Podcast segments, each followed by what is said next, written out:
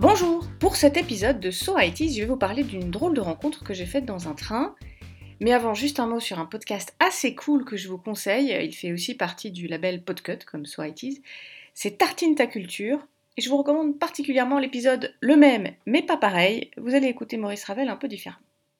Alors revenons à cette rencontre dans un train, un matin d'hiver, là en 2019. Un type entame la conversation avec moi. Il parle avec un petit accent. Bulgare, il dit. Oh là là, la Bulgarie, c'est chez Sylvie, ça, la Maritza, tout ça. Voilà d'abord euh, ce qui m'a traversé l'esprit. Mais très vite, mon compagnon de voyage m'explique que depuis 30 ans, il travaille en France. Depuis 30 ans, oui, depuis bah, qu'il a pu sortir de son pays. Oui, parce qu'avant, dans un monde séparé par un rideau de fer, des gens à l'Est n'avaient pas le droit de sortir. Et certains sont morts pour vouloir passer à l'Ouest. Et puis, un mur est tombé. C'était le 9 novembre 1989. 5h moins le quart ce matin, premier coup de pioche sur le mur de Berlin. Des dizaines d'Allemands, Est et Ouest, sont montés sur le monument historique. La zone interdite est aux mains de la jeunesse allemande. Chacun leur tour, ils prennent la pioche, cassent un morceau du mur qu'ils gardent dans leur poche en souvenir.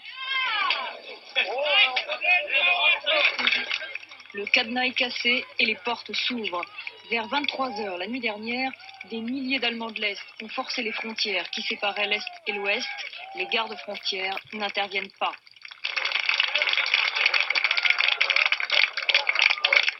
En théorie, les services de police de RDA devaient vérifier les papiers de cette foule.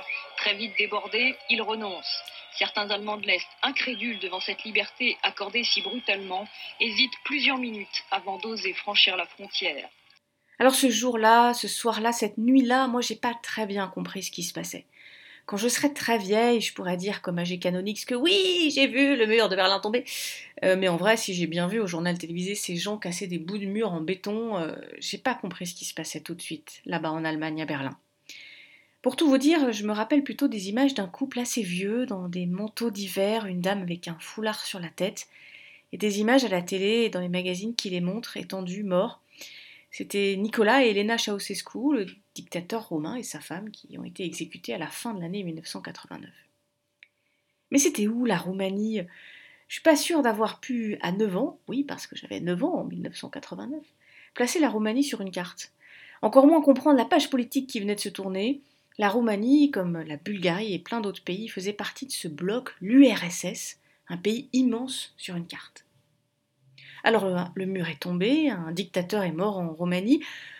En cet hiver 89, en écoutant une discussion entre une cousine un peu plus âgée que moi et un oncle, j'ai compris qu'il se passait un truc, mais j'avais du mal à comprendre exactement ce qui se passait.